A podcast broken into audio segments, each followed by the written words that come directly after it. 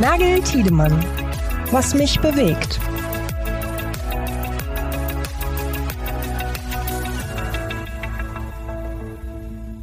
Es ist wieder Freitag und das bedeutet, was mich bewegt Zeit äh, bei uns hier. Ähm, guten Morgen, Pascal. Guten Morgen, Yannick, und guten Morgen an alle Zuhörerinnen und Zuhörer.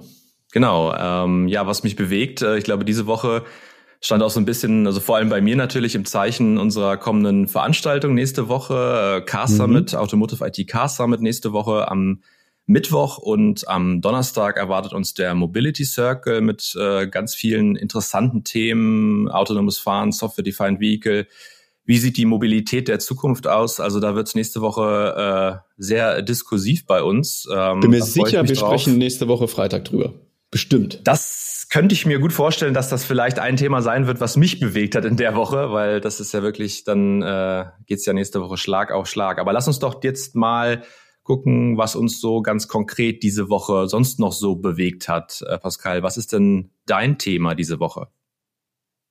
Ja, ich habe diese Woche noch mal so ein bisschen, bisschen geschaut, was ähm, ähm, ja so die will man sagen, Nachrichtenlage äh, sozusagen ähm, in unserem Bereich Digitalisierung der Autoindustrie ähm, so ein bisschen hergegeben hat, beziehungsweise was darauf aufbaut. Ich habe heute mal nicht nicht das, äh, das Metathema oder, das, oder die übergeordnete Diskussion mitgebracht, das, äh, wie ich das häufig habe, ähm, sondern was ganz Konkretes. Und ähm, zwar, Janik, lass uns doch ein wenig über Daten sprechen. Hm. Daten. Ähm, Daten. Da Weil, steckt ja viel ähm, hinter. da, da, steckt, da steckt viel hinter. Ähm, genau, ich habe mich so ein bisschen, ähm, es äh, ist ja seit Mitte Oktober ist Cofinity X am Start. Ja? Mhm. Und ähm, das ist ja aus der Beta-Phase jetzt rausgegangen. Cofinity X ja für, ähm, ich bin mir sicher, dass unser Publikum genau weiß, was das, ähm, was es ist, aber trotzdem nochmal für alle, denen es vielleicht kein Begriff ist. Ähm, das ist im Prinzip der Automotive-Ableger von Catena X, also dem übergeordneten Industriedatenraum, der geschaffen wurde. Und ähm, viele Unternehmen aus der Automobilindustrie, unter anderem Volkswagen, BMW, Mercedes-Benz, äh, Zulieferer wie Schaeffler oder ZF, ähm, haben sich jetzt nochmal zusammengeschlossen und Cofinity X gegründet, was im Prinzip eigentlich sozusagen die Regeln von Catena X, das Framework von Catena X jetzt auf ähm, Anwendungsbereiche, Anwendungsfälle in der Automobilindustrie runterbrechen soll. Und da ist jetzt die Beta-Phase beendet und seit Mitte Oktober ist Cofinity X live. Und ähm, was ich mir jetzt nochmal rausgesucht habe, weil ich das jetzt spannend äh, fand, ist, ähm, da hat unsere Redaktion ein Gespräch mit Sven Lorenz geführt. Sven Lorenz ist, ähm, man könnte im Prinzip verknappt sagen, er ist der Datenchef äh, des Volkswagen Konzerns, ähm, ehemaliger Porsche CIO, wir, wir kennen ihn ja auch schon lange, ähm, und haben ihn mal gefragt, okay, was, ähm, was er denn für Anwendungsfälle aktuell von Volkswagen sieht. Volkswagen hat sich da sehr frühzeitig sehr ähm, auskunftsfreudig gezeigt, was, äh, was die ersten Beispiele aus Cofinity X angeht. Und da hat er drei Dinge aufgezählt ähm, ist vor allem das Business Partner Data Management, Qualitätsmanagement und Capacity Management. Und das fand ich jetzt ganz spannend, weil, weil er natürlich sagt, ja, die, die, also weil so ein bisschen die Pflege der Stammdaten von Geschäftspartnern, die hat bislang jedes Unternehmen in der Automobilwertschöpfungskette im Prinzip äh, selbst durchgeführt. Ja, das heißt, jedes Unternehmen steht da und pflegt aufwendig Geschäftspartnerdaten. Und jetzt sagt er, ich zitiere ihn mal kurz, allerdings geht's hier fast ausschließlich um öffentlich verfügbare Informationen und Kontakte, die aktuell gehalten werden müssen. Ein Großteil dieser Daten wird außerdem von vielen Unternehmen gleichzeitig benötigt, aber von jedem Unternehmen separat gepflegt. Also einfach ein riesengroßer Arbeitsaufwand dafür, ähm, dass man ja, wie er sagt, öffentlich zugängliche Informationen eigentlich an ganz, ganz vielen Stellen in der Automobilindustrie unabhängig voneinander pflegt. Ähm, und das ist jetzt genau ein, eines der Projekte von Cofinity X, ähm, die sich da jetzt äh, bereit erklärt haben oder wo sich da jetzt ein, ein Projektteam bereit erklärt hat, im Prinzip so ein Golden Record aufzusetzen. Also eine Datenbasis für das ähm, Business Partner Management, um im Prinzip dieses, diese, die, ja, diese, dieses, dieses mehrfache Datenpflegen im Prinzip äh, sich, sich äh, sparen zu können. Und das ist natürlich ein ganz äh, interessanter Fall, Janik, oder?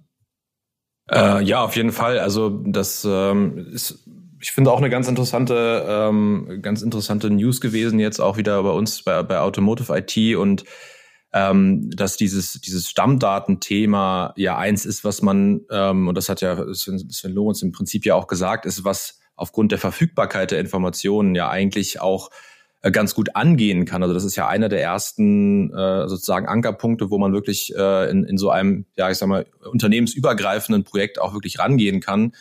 Äh, und wenn er auch sagt, dass diese Informationen ja zum, zum Großteil auch äh, für jeden einsehbar sind, dann ist es ja auch eben die Frage, äh, wie, äh, sage ich mal, äh, wie, wie sehr muss man da sozusagen mit den Daten äh, geheim umgehen oder muss man da irgendwie äh, großes Bohai drum machen oder kann man da nicht einfach sagen, da, da nutzen wir sozusagen die Weisheit der vielen und, und teilen diese Informationen ja. und äh, bauen diesen Golden Record, den es ja, um den es ja am Ende des Tages geht, äh, auf, äh, um dann auch für jeden, äh, der ja dann auch für jeden verfügbar ist. Ähm, das ist natürlich, also einer der, einer der, sage ich mal, ersten Anknüpfungspunkte, die man so in so einem Projekt wie Catena X oder Cofinity X, wie es ja ähm, auch ganz konkret für die Autoindustrie heißt, ähm, ja auch angehen kann. Also sicherlich ein, ein, ein sinnvoller erster Schritt auch äh, in, die, in dieser Startphase von, von Catena X beziehungsweise Cofinity X.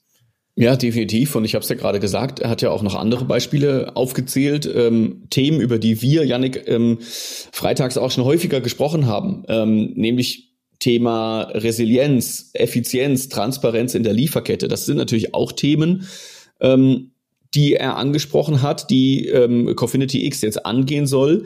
Ähm, zum Beispiel eben Probleme von, von Bauteilen in der Lieferkette frühzeitig erkennen. Also wenn irgendwo ein, ein Problem mit einem Bauteil eines Zulieferers besteht, der natürlich auch mehrere Unternehmen beliefert, da so eine Transparenz und eine, und eine Früherkennung und, und, und frühe Informationsweitergabe ähm, entlang der Lieferkette miteinander zu teilen, auch ähm, in der Industrie, soll natürlich auch Ausfälle vermeiden. Und dann das nächste Punkt, und das ist klar, das haben wir in den letzten, letzten zwei, drei Jahren an ganz, ganz vielen Stellen äh, gesehen, ist natürlich die Unterversorgung von Teilen vermeiden. Ja? Also überall da, wo ein, ein, ein Mangel, ein Ressourcenmangel an, an Bauteilen besteht, ähm, ist natürlich Transparenz das A und O um natürlich Bedarfe irgendwie shiften zu können und am Endeffekt auch nicht nur innerhalb großer Konzerne vielleicht auch Bedarfe irgendwo vermitteln zu können, sondern irgendwo auch vielleicht bei bestimmten Bauteilen auch industrieweit sich da ähm, auszutauschen.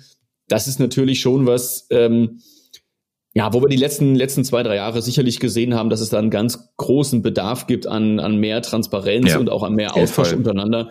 Und er ähm, Sven Lorenz sagt auch nochmal ganz klar, nochmal ein letztes Zitat von ihm, grundlegend um die ersten Projekte. Es geht vor allem um Transparenz, Resilienz, Effizienz in der Lieferkette und davon profitieren alle Beteiligten. Und hierfür stehen die drei ersten Anwendungsszenarien, die Volkswagen angeht, sagt er. Mhm. Also, ja, also mein, mein Fazit ist da einfach so ein bisschen über geteilte Datenräume wird jetzt schon lange gesprochen, lange ja. diskutiert. Ähm, Catena X war dann der erste Aufschlag, Cofinity X dann jetzt sozusagen ähm, der der nächste, der nächste tiefere Schritt. Lange wurde drüber gesprochen und jetzt merkt man natürlich wirklich langsam, jetzt werden die Realität und ich bin da wirklich gespannt. Äh, Sven Loris hat aus dem Zeitfenster aufgezeigt, da geht's jetzt wirklich auch zum Teil wirklich ähm, auch noch im Start jetzt in, in Q4, aber ansonsten werden wir natürlich ähm, so im ersten Halbjahr 2024 da auch, auch Ergebnisse sehen, die, die Arbeit aufnehmen in diesen Projektgruppen und da bin ich schon ganz gespannt, ja. Aber ich, ich finde es trotzdem bemerkenswert, ähm, wie langwierig doch so ein Prozess ist, ähm, wie so, ein, so eine Initiative wie Catena X, die gibt's ja nicht erst seit einem Jahr, sondern ich weiß, dass wir da schon, ich weiß nicht, ich habe jetzt gerade nicht den, das, Start, das konkrete Startdatum im, im Kopf oder wo ist das erste, wo wir das erste Mal drüber gesprochen haben, aber es sind bestimmt drei, vier Jahre ist diese Idee von, von einer, von einem industrieübergreifenden ja, Datennetzwerk ja eigentlich schon gibt. Und man ist doch interessant zu sehen, wie lange es dann doch dauert, bis wir die ersten, sage ich mal, Use Cases oder die ersten Ansätze auch sehen, die dann auch wirklich live gehen. Das hat dann schon länger gedauert, aber ähm, und das ist ja dann vielleicht auch an einer anderen Stelle auch erklärbar. Die Unternehmen sind natürlich auch intern erstmal auch ganz stark noch damit beschäftigt, eine, eine stringente Dateninfrastruktur aufzubauen. Ich habe jetzt zuletzt äh, für unser großes Strategieinterview in der nächsten Automotive IT mit dem CIO von Daimler Truck gesprochen, Markus Claesson, ähm, und der auch gesagt hat, ähm, ja, das ist jetzt die, also die, die sind ja gerade dabei oder im letzten, im letzten Jahr dabei, ähm, die IT-Systeme aus dem sozusagen aus dem einstigen Mutterkonzern äh, Daimler, jetzt Mercedes-Benz, äh, äh, ja. raus zu, rauszucarven. Also der Carve-out ist gerade voll im vollen Gange und da sagt er ja auch, ja, ein, ein großer Hebel äh, ist jetzt natürlich auch die ganzen fragmentierten Stammdaten, die da vorliegen, jetzt auch wirklich zusammenzuführen und zu vernetzen und dann eben wieder auch diesen diesen Golden Record äh, herzustellen. Aber das ist natürlich jetzt ein, ein Projekt, das intern auch erstmal äh, läuft und dass man jetzt diesen, diesen Spin-off eben nutzt, das alles mal da mal auf, auf Null zu gehen und zu sagen, ey, jetzt, jetzt haben wir die Chance, das alles mal wirklich gut aufzubauen. Und da sieht man, dass die Unternehmen natürlich oftmals auch noch intern sehr stark damit beschäftigt sind, eben solche Infrastrukturen überhaupt erstmal zu etablieren und dass, dass wir da auch wieder unterschiedliche Geschwindigkeiten haben, wenn wir von Unternehmen zu Unternehmen gehen. Klar, bei Catena X sind die großen, äh, großen deutschen Zulieferer und, und Automobilhersteller mit dabei. Ähm, aber auch da sieht man, dass, dass da der, der übergreifende, das übergreif, die übergreifende Idee natürlich auch Zeit braucht. Also das äh, ist, ist nichts, was von heute auf morgen äh, zu realisieren ist, wie es vielleicht in, in, in manchem Startup die, die Chance gibt, äh, Dinge neu zu denken. Also da, da sieht man auch mal wieder, wie langsam die Mühlen äh, in, in, so, in so einer großen Industrie wie der Automobilindustrie malen. Ja, definitiv. Also du, du, du sagst es, es ist schon eine Herausforderung für jedes Unternehmen ähm, in sich. Und da ist natürlich die Herausforderung, da geteilte Datenräume draus zu machen, nochmal größer, aber einfach auch eine Chance, so wie du gerade sagst bei, bei Daimler Truck, ähm, gerade die, die Chance da, das zu machen, dann muss man das auch machen. Und äh, ich glaube jetzt, wo, wo die, diese Datenräume Gestalt annehmen, dann muss man da die, die Gelegenheit beim, beim Shop verpacken sozusagen. Aber ich bin gespannt, Janik, wir beobachten das natürlich weiter. Wenn das jetzt tatsächlich wirklich losgeht, dann werden wir ganz sicherlich äh, ja in den nächsten Monaten noch ausführlicher darüber berichten. Aber mhm. Janik, was hast du denn mitgebracht für diesen Freitag? Ja, ich habe ein ganz anderes Thema eigentlich mitgebracht, ein vielleicht etwas ja gesellschaftlich breiteres Thema. Ähm, ich habe äh, erstmal einen ganz persönlichen Anknüpfungspunkt. Ich bin seit 1. November stolzer Besitzer eines Deutschland-Tickets. Das heißt, ah. ich kann jetzt den öffentlichen Personennahverkehr und äh, äh, ja umsonst, was heißt umsonst, also für Geld für einen Betrag nutzen, aber für einen günstigeren Betrag. Ähm, aber das ist jetzt, jetzt mein, mein persönliches Glück in dem Fall. soll jetzt gar nicht das Thema sein, aber es ist trotzdem ein ganz guter An Anknüpfungspunkt eigentlich auch zu einem weiteren Thema, was auch bei uns diese Woche auch auf der Homepage äh, äh, stattgefunden hat, nämlich dort ein Interview mit der Geschäftsführerin des Hamburger mhm. Verkehrsverbundes, Anna-Theresa Korput. Ähm, genau. Fand ich ganz, ein ganz spannendes Interview, so ein bisschen auch ein Blick auf unseren Mobility Circle nächste Woche. Dort wird sie ja auch als Speakerin dabei sein äh, und uns ein bisschen die, die Idee des, des HVV für die, für die Mobilität und den ÖPNV der Zukunft äh, mitteilen. Äh, da sind wir gespannt drauf. Ähm, aber in diesem Interview ging es eben auch um die Zukunft des ÖPNV, wie er gedacht werden muss. Und natürlich ging es auch um das Thema Finanzierung des ÖPNVs. Und da geht's dann, da schließt sich der Kreis zum, zum bisschen auch zum, zum Deutschland-Ticket und auch zum 9-Euro-Ticket aus dem letzten Jahr. Ähm, und da war eine Frage, die äh, unser Kollege Werner Beutnagel ihr gestellt hat. Ähm, ist es nicht auch attraktiv oder wäre es aus Ihrer Sicht nicht auch attraktiv, den ÖPNV, den öffentlichen Personennahverkehr, komplett aus Steuergeldern zu finanzieren und so dann auch den NutzerInnen das Ganze auch dann umsonst beziehungsweise äh, gratis äh, äh zur Verfügung zu stellen. Also der sogenannte die Diskussion um den gratis ÖPNV mhm. ist so ein bisschen da auch mein Thema der Woche. Und sie hat ganz klar klar gesagt, dass sie da eigentlich ähm, keine großen ja, Vor- oder Nachteile für das, für das System äh, ÖPNV seht. Sie ist aber ganz klar auch eingestellt, dass, der, dass auch der ÖPNV wie äh, äh, Mobilitätsdienstleister in der Privatwirtschaft auch sich an dem Kundenerfolg messen lassen müssen. Und das funktioniert natürlich in erster Linie über den Verkauf auch von, von Tickets für den, für den ÖPNV. Äh, und sie glaubt auch ehrlich gesagt nicht, dass der ähm, dass ein gratis ÖPNV, also dass die das, das Nutzen von von Bussen und Bahnen um, für, für kein Geld dazu führt, dass jetzt viel es zu viel mehr Nutzerinnen führt. Ähm, das kann durchaus so sein. Mein äh, erster Impuls war erstmal zu gucken, ja, was hat denn, was hat denn das 9-Euro-Ticket letztes Jahr, was ja zwar nicht umsonst war, aber doch deutlich günstiger äh, als, als andere Monatstickets, die die äh, Verkehrsbetriebe in Deutschland anbieten. Das war jetzt auch gerade mein erster Gedanke, ja. Genau, was hat das denn eigentlich gebracht? Und ähm, die, die Nutzerzahlen ähm, sind millionenfach gestiegen in diesen drei Geltungsmonaten. Ähm, also da hatten wir ja gleich am Anfang Nutzerzahlen, die 50 Prozent über dem über vor, vor Corona-Jahr äh, 2019 lagen und die Zahlen waren in den, in den drei Monaten, haben sich weiter gesteigert, ähm, was natürlich auf der einen Seite äh, schon interessant zu sehen war, weil viele das auch genutzt haben, vor allem natürlich auch für, für Freizeitaktivitäten. was dazu geführt hat, dass Busse und Bahnen äh, teilweise natürlich auch sehr überfüllt waren. Die Belegschaft waren an ihrer, waren an der Belastungsgrenze zum Teil. Also ähm, das Mehr an NutzerInnen war jetzt für, für die Infrastruktur an sich ähm, natürlich auch nicht immer äh, gut und ähm, die Auslastung war schon, war schon extrem in dieser Phase. Und mein erster Impuls bei diesem Thema äh, gratis ÖPNV ist einfach aus einer ganz subjektiven Haltung, ja, warum denn nicht? Also die, ähm, die Vorteile für, für Klima, für äh, auch Gesundheits, äh, äh, Gesundheitsthemen, wenn weniger Autos auf der Straße unterwegs sind. Ähm, die Bilanz ist deutlich, deutlich positiv, auch langfristig gesehen, was die, was die Belastung der, der Gesundheitssysteme anbelangt. Die soziale Teilhabe steigert sich dadurch. Mehr Menschen können sich Mobilität leisten. Wenn man sich anschaut, was so ein Monatsticket standardmäßig so kostet, äh, da geht's ja, je nachdem, wo man wohnt, welche, welche Zonen man nutzen muss, geht's ja schon in die Richtung Richtung 100 Euro äh, bei den normalen äh, Monatstickets. Also von daher wäre das ja auch eine Möglichkeit, äh, an anderen Schichten äh, die Mobilität zu erleichtern, ähm, was ja am Ende des Tages auch wieder dazu führt, dass wir äh, die diese soziale Spaltung, die viele ja momentan auch ein bisschen diagnostizieren, äh, entgegenwirken können. Also mein erster Impuls wäre das, ja, warum denn nicht? Ähm, die Finanzierung, die äh, ist natürlich hoch für den Bundeshaushalt, wenn das jetzt über den Bund finanziert wird. Äh, meistens ist ja ist es ja so, dass die, die der ÖPNV äh, kommunal auch finanziert wird.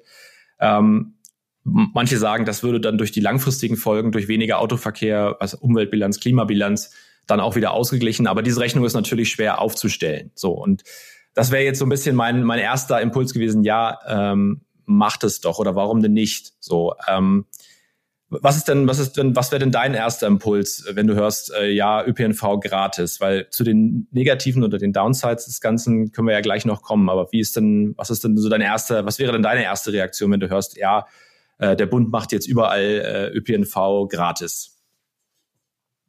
Ja, ich glaube, mein erster Impuls ist im Prinzip eigentlich der, der, der gleiche wie deiner. Also Mal, mal so mal kurz das, das, das Bigger Picture. Ich, ich habe mich im, im Laufe der letzten Jahre auch häufiger mit dem Thema autogerechte Stadt beschäftigt, aber auch mit dem Thema ähm, Stadtplanung, wie kann man Städte anders gestalten. Ähm, Janik, wir beide kommen aus Hannover. Momentan, wenn man das mal im Kleinen, aber jede Stadt wird irgendwo ihre Diskussionen haben. Ähm, aber in dem Fall ist es jetzt gerade so, ähm, dass unser aktueller Bürgermeister äh, Belet Onay von den, von den Grünen, ähm, der erste grüne Bürgermeister auch in, in Hannover, viele, viele Jahre, Jahrzehnte eigentlich ausschließlich ähm, SPD regiert, ähm, natürlich auch viel daran setzt, so einen so einen äh, Mobilitätswandel herbeizuführen. Man muss dazu sagen, warum ist Hannover jetzt nicht einfach für uns nur eine empirische Evidenz, weil weil wir dort leben? Ähm, warum ist das ein interessantes Beispiel? Weil Hannover eine der krassesten autogerechten Städte in ganz Deutschland ist. Ja? Hannover war nach dem Zweiten Weltkrieg zu, ähm, zu irgendwie 95 Prozent zerstört und ist aufgebaut worden, absolut nach den Maßgaben autogerechter Städte. Das heißt, alles wird dem, wird dem Pkw untergeordnet. Ähm, und man merkt natürlich so ein bisschen, dass, dass alleine schon, wenn du anfängst, die die ein oder andere Straße sozusagen dem dem Autoverkehr zu nehmen und dem dem Menschen zu geben, ja, also äh, grüner zu gestalten, Fahr, äh, Fahrbahnen zu verkleinern, Fußwege zu verbreitern, für Fahrräder vielleicht sogar auch reine Fahrradstraßen aufzumachen.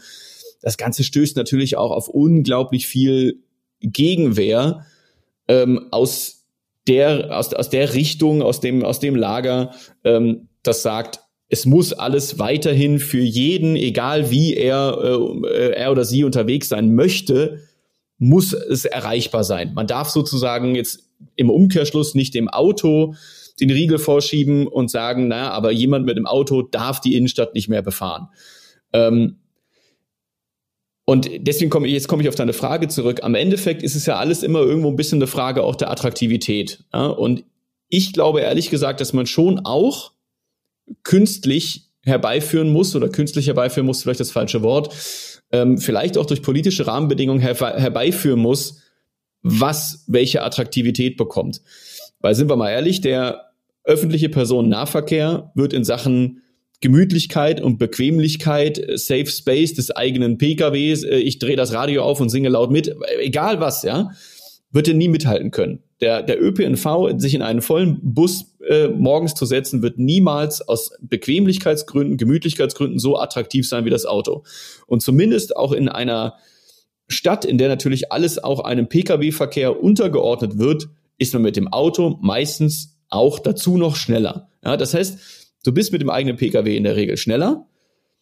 In vielen Städten, ja, in vielen Städten auch nicht. Da steht der Verkehr natürlich äh, auch schon schon längst. Das betrifft natürlich einen Bus gleichermaßen, es sei denn, es gibt Busspuren, aber ähm, man ist in der Regel häufig sogar schneller und man ist gemütlicher unterwegs. Und jetzt gibt's ja eigentlich nur einen einzigen Punkt, an dem man überhaupt ansetzen kann, um zu sagen, der ÖPNV wird so attraktiv, dass ich in der Abwägung all dieser Faktoren sage, egal, brauche ich vielleicht zehn Minuten länger und vielleicht ist es auch nicht ganz so an, nicht ganz so schön, wenn ich mir, äh, wenn ich mich äh, mit vielen anderen Menschen zusammen in, in einen Bus und eine Bahn setze.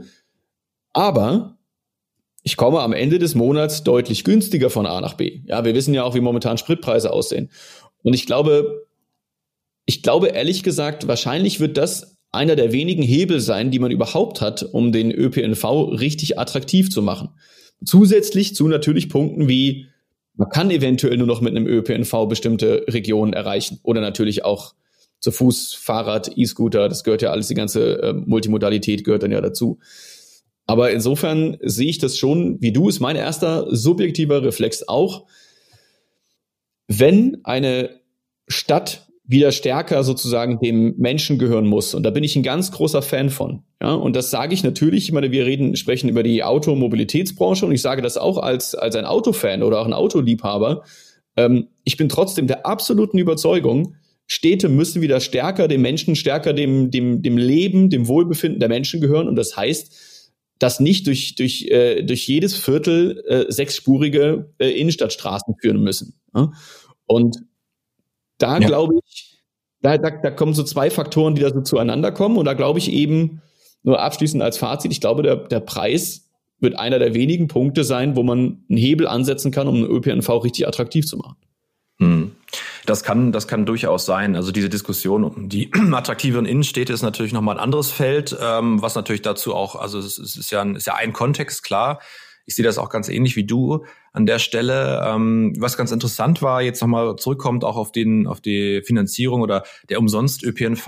Ähm, die Umfragen nach der Nutzung des 9-Euro-Tickets waren eigentlich sehr eindeutig, dass die Menschen gesagt haben, ja, das war jetzt irgendwie ganz schön. Ich habe das vielleicht auch für eine Reise an die Nordsee genutzt, aber ich glaube nicht, dass es langfristig mhm. einen, einen Effekt hat auf die Nutzung von öffentlichen Personennahverkehr. Also dass dass die Leute, die es genutzt haben oder überhaupt Leute, in, in die, die Menschen in Deutschland gesagt haben, ja, das war eine gute, äh, gute Sache, aber es wird langfristig, auch wenn es fort, fortgeführt werden würde, keinen, keinen größeren Effekt auf die Nutzung ähm, des, des äh, ÖPNV haben. Ähm, weil, und das hast du ja gerade auch schon gesagt, äh, dieses Bequemlichkeitsargument ähm, tatsächlich ein, ein, sehr, ein sehr entscheidendes ist. Und das Ganze könnte sich natürlich auch noch durch, durch verstärken durch den technologischen Fortschritt, wenn wir an die Automatisierung des Verkehrs denken und wenn wir überlegen, dass ein Auto vielleicht in zehn Jahren, dass du es dann nicht mehr, mehr selbst steuern musst, sondern du die, du die Möglichkeit hast, äh, auf dem Weg zur Arbeit morgens vielleicht sogar schon zu arbeiten oder dich anders irgendwie äh, abzulenken und oder nochmal eine Runde zu schlafen. Also wenn wir wirklich mal jetzt an die an einen an einen nahezu vollautonomen äh, mhm. Autoverkehr denken, äh, der dann auch natürlich viel, viel flüssiger laufen soll, wenn dann wirklich alle Fahrzeuge auch wirklich äh, einen hohen Automatisierungsgrad hat, dann ist natürlich auch die, das ist ja auch die, die bisschen die Idee hinter der autonomen Mobilität, dass wir am Ende des Tages da einen flüssigeren Verkehr haben und wir dann auch schneller zum Ziel kommen. Das heißt, dann ist ja noch mehr die Frage, äh, inwiefern ist der, der ÖPNV dann, dann noch attraktiv für, für die Menschen, wenn wir Robotaxi-Flotten unterwegs haben. Das ist natürlich jetzt alles sehr, sehr weit in die Zukunft gedacht. Ähm, was für mich ganz entscheidend ist dabei, und das ist ein bisschen die Frage, ist denn der Preis allein entscheidend? Für mich ist es, glaube ich, auch ganz entscheidend oder für viele ist es entscheidend, dass die Verfügbarkeit, die Zuverlässigkeit ähm, des ja. ÖPNV sowohl in der Stadt als auch auf dem Land. Also ich wohne jetzt seit kurzem auf dem Land äh, und ähm, ich bin ganz gut angebunden hier über S-Bahn, über das S-Bahn-System, aber das auch das ist äh, leider fällt auch häufig aus und ähm, mit dem Bus ist sowieso nicht dran zu denken, irgendwie in die Stadt zu kommen. Ähm, und das ist sehr umständlich, sage ich mal. Und wenn ähm, daran gearbeitet würde, diese Verfügbarkeit, die Zuverlässigkeit dieses dieses ÖPNV-Netzwerks in Deutschland, in, in Städten und im Land zu verbessern, was natürlich auch wieder hohe Investi Investitionskosten äh, bedingt, sage ich mal. Ne? Und dann ist wieder die Frage, ist dann überhaupt ein, ein, ein gratis ÖPNV überhaupt realistisch, wenn wir jetzt erstmal ganz viel Geld auch investieren müssen, eben in diese, in diese Infrastruktur, ähm, dann ist eben die Frage, ist das, ist das wirklich der, der richtige Ankerpunkt? Und ein weiteres Argument, ähm, was ich auch ganz spannend finde, du hast es eben auch schon kurz angerissen, ist diese, diese Or äh, Koordination, diese Orchestrierung von Verkehr, die natürlich auch von, von staatlicher Seite her kommen kann. Dass man, dass man zusieht, und das hat auch so ein bisschen Anna-Theresa Korbut in dem Interview gesagt, dass das Auto durchaus Teil des ÖPNVs am Ende des Tages sein kann, dass, dass Privatwirtschaft, ÖPNV auch zusammenarbeiten, dass wir, dass wir versuchen, eine mhm. multimodale, intermodale äh, Ökosysteme aufzubauen. Äh, solche, solche Apps gibt's ja schon, solche, solche Super-Apps, die dann ganz, verschied ganz verschiedene Verkehrsträger in eine App kombinieren und dass man die Möglichkeit hat, relativ einfach unter äh, zur, zur Hilfenahme verschiedener Transportmittel eben zum Ziel zu kommen. Und wenn man diese beiden Dinge nimmt, einmal die Infrastrukturverbesserung und auf der anderen Seite auch neue Formen der Mobilität versucht, intelligent miteinander zu verknüpfen, ist vielleicht das der entscheidende Hebel am Ende des Tages, ähm, die, die Mobilität zu verbessern und die Attraktivität vom Auto, vom Individualverkehr, da soll es ja, von dem soll es ja weggehen, stärker hin zu einem ja ähm, multimodalen System mit mit ÖPNV als wichtigem äh, Ankerpunkt da eben auch äh, zu nutzen. Und äh, ich glaube, das sind die für mich die entscheidenden Punkte, nicht so sehr vielleicht unbedingt das Thema gratis äh, ÖPNV. Also für mich ganz klar äh, Mittel wie das Deutschlandticket, wo wo ein, wo die Möglichkeit äh, gegeben ist, äh, den ÖPNV deutschlandweit zu nutzen, ist schon ein richtiges Mittel und ich finde das gut. Ähm, und das ist, es ist ja preislich jetzt irgendwo dazwischen angelagert, sage ich mal, zwischen gratis und, ja. und sehr teuer. Ähm, also ich denke schon, dass das beibehalten werden soll, aber ich glaube, es ist nicht der entscheidende Hebel, um ähm, so von der, von der, vom motorisierten Individualverkehr hin zum, zum ÖPNV zu kommen. Ja, ich finde einfach nur, um nochmal ähm, vielleicht zu einem kleinen, kleinen Fazit zu kommen, was, was mich daran so ein bisschen stört an der Diskussion ist, ich habe immer noch, und das habe ich bei so vielen Diskussionen das Gefühl, ich habe immer noch den Eindruck, dass wir beim Thema Mobilitätswende, das ist so ein bisschen wie das Thema Klima, du kannst ganz viel nehmen, äh, beim Thema Mobilitätswende immer noch in diesem Ob ob man das denn machen muss, ob wir überhaupt etwas verändern müssen. Also man steckt immer in diesem, in diesem Ob so lange fest, anstatt über das, über das Wie und wie ist es sinnvoll, so wie es gerade, wie wir gerade diskutieren, ist das, ist, ist, ist, ist dieser Hebel sinnvoll, dieser Hebel sinnvoll, wie kann man das miteinander verknüpfen? Natürlich wird sich darüber Gedanken gemacht, aber ich habe im gesamtgesellschaftlichen Diskurs eher das Gefühl, dass man immer noch so ein bisschen an so einer, an, an, an so einem Ob äh, das überhaupt nötig ist, muss man überhaupt etwas verändern, äh, Punkt ist. Und wenn wir da zu lange bleiben, dann, äh, dann, dann verspielen wir da, finde ich, ganz viel, da, da verspielen wir ganz viel Zukunft, ja, um das mhm. mal ganz, ganz simpel zu sagen. Ja, das, äh, das, das sehe ich auch so. Ich habe das Gefühl, dass sich da in den letzten Jahren schon was geändert hat ähm, äh, in, in den Diskussionen. Ähm, und wir sehen uns auch, werden es auch nächste Woche wieder sehen bei unserem äh, Mobility Circle. Da ist nämlich das Wie äh, der, der Mobilitätswende ja das mhm. sozusagen mhm. äh, das Zentrale und steht im Kern dieser Veranstaltung. Also ähm, da gibt's wieder, wird es wieder sehr viele interessante äh, Diskussionen zu dem Thema geben, nicht nur über den ÖPNV, sondern natürlich auch um das Thema autonome Mobilität zum Beispiel. Haben wir äh, ganz, spannende, ganz spannende Redner auch aus der Automobilindustrie mit dabei. Ähm, also das wird, ähm, wird, wird wieder eine interessante Diskussion und das, was wir gerade diskutiert haben, wird natürlich auch dort dann Thema sein. Genau, spannende Diskussion, Janik. Äh, lass uns schauen, dass wir nicht äh, zu lange sprechen. Ähm, das heißt jetzt wie immer meine Abschlussworte. Wir freuen uns natürlich auch wenn Sie, liebe Hörerinnen und Hörer, auf LinkedIn mitdiskutieren. Ich glaube, dass wir heute ähm, wieder zwei Themen hatten. Vor allem natürlich, wir haben es auch gerade jetzt an der, an der Zeit gesehen, äh, vor allem natürlich ein Thema, was wirklich ein gesamtgesellschaftliches, ja, fast schon Streitthema ist. Da würde uns natürlich auch ähm, Ihre Meinung interessieren, wie Sie zum Thema ja, Subventionierung des ÖPNV stehen, äh, bis hin zu einem gratis, gratis ÖPNV. Ich denke, da kann man ganz, ganz viel unterschiedlicher Meinung sein. Da freuen wir uns auf die Diskussionen. Äh, wir freuen uns auch aufs Wochenende. Wir wünschen Ihnen ein, ein schönes Wochenende, einen guten Start dann in die kommende Woche. Und ähm, wir haben es vorhin schon gesagt, nächste Woche Freitag hören wir uns bestimmt mit ein paar Stimmen zum Car Summit und zum Mobility Circle. Auf jeden Fall. Dann bis dahin eine gute Woche. Bis dahin. Ciao. Ciao. Nagel Tiedemann, ein Interview-Podcast von Automotive IT und Automobilproduktion. Alle Infos zur Folge in den Show Notes. Weitere Episoden überall, wo es Podcasts gibt.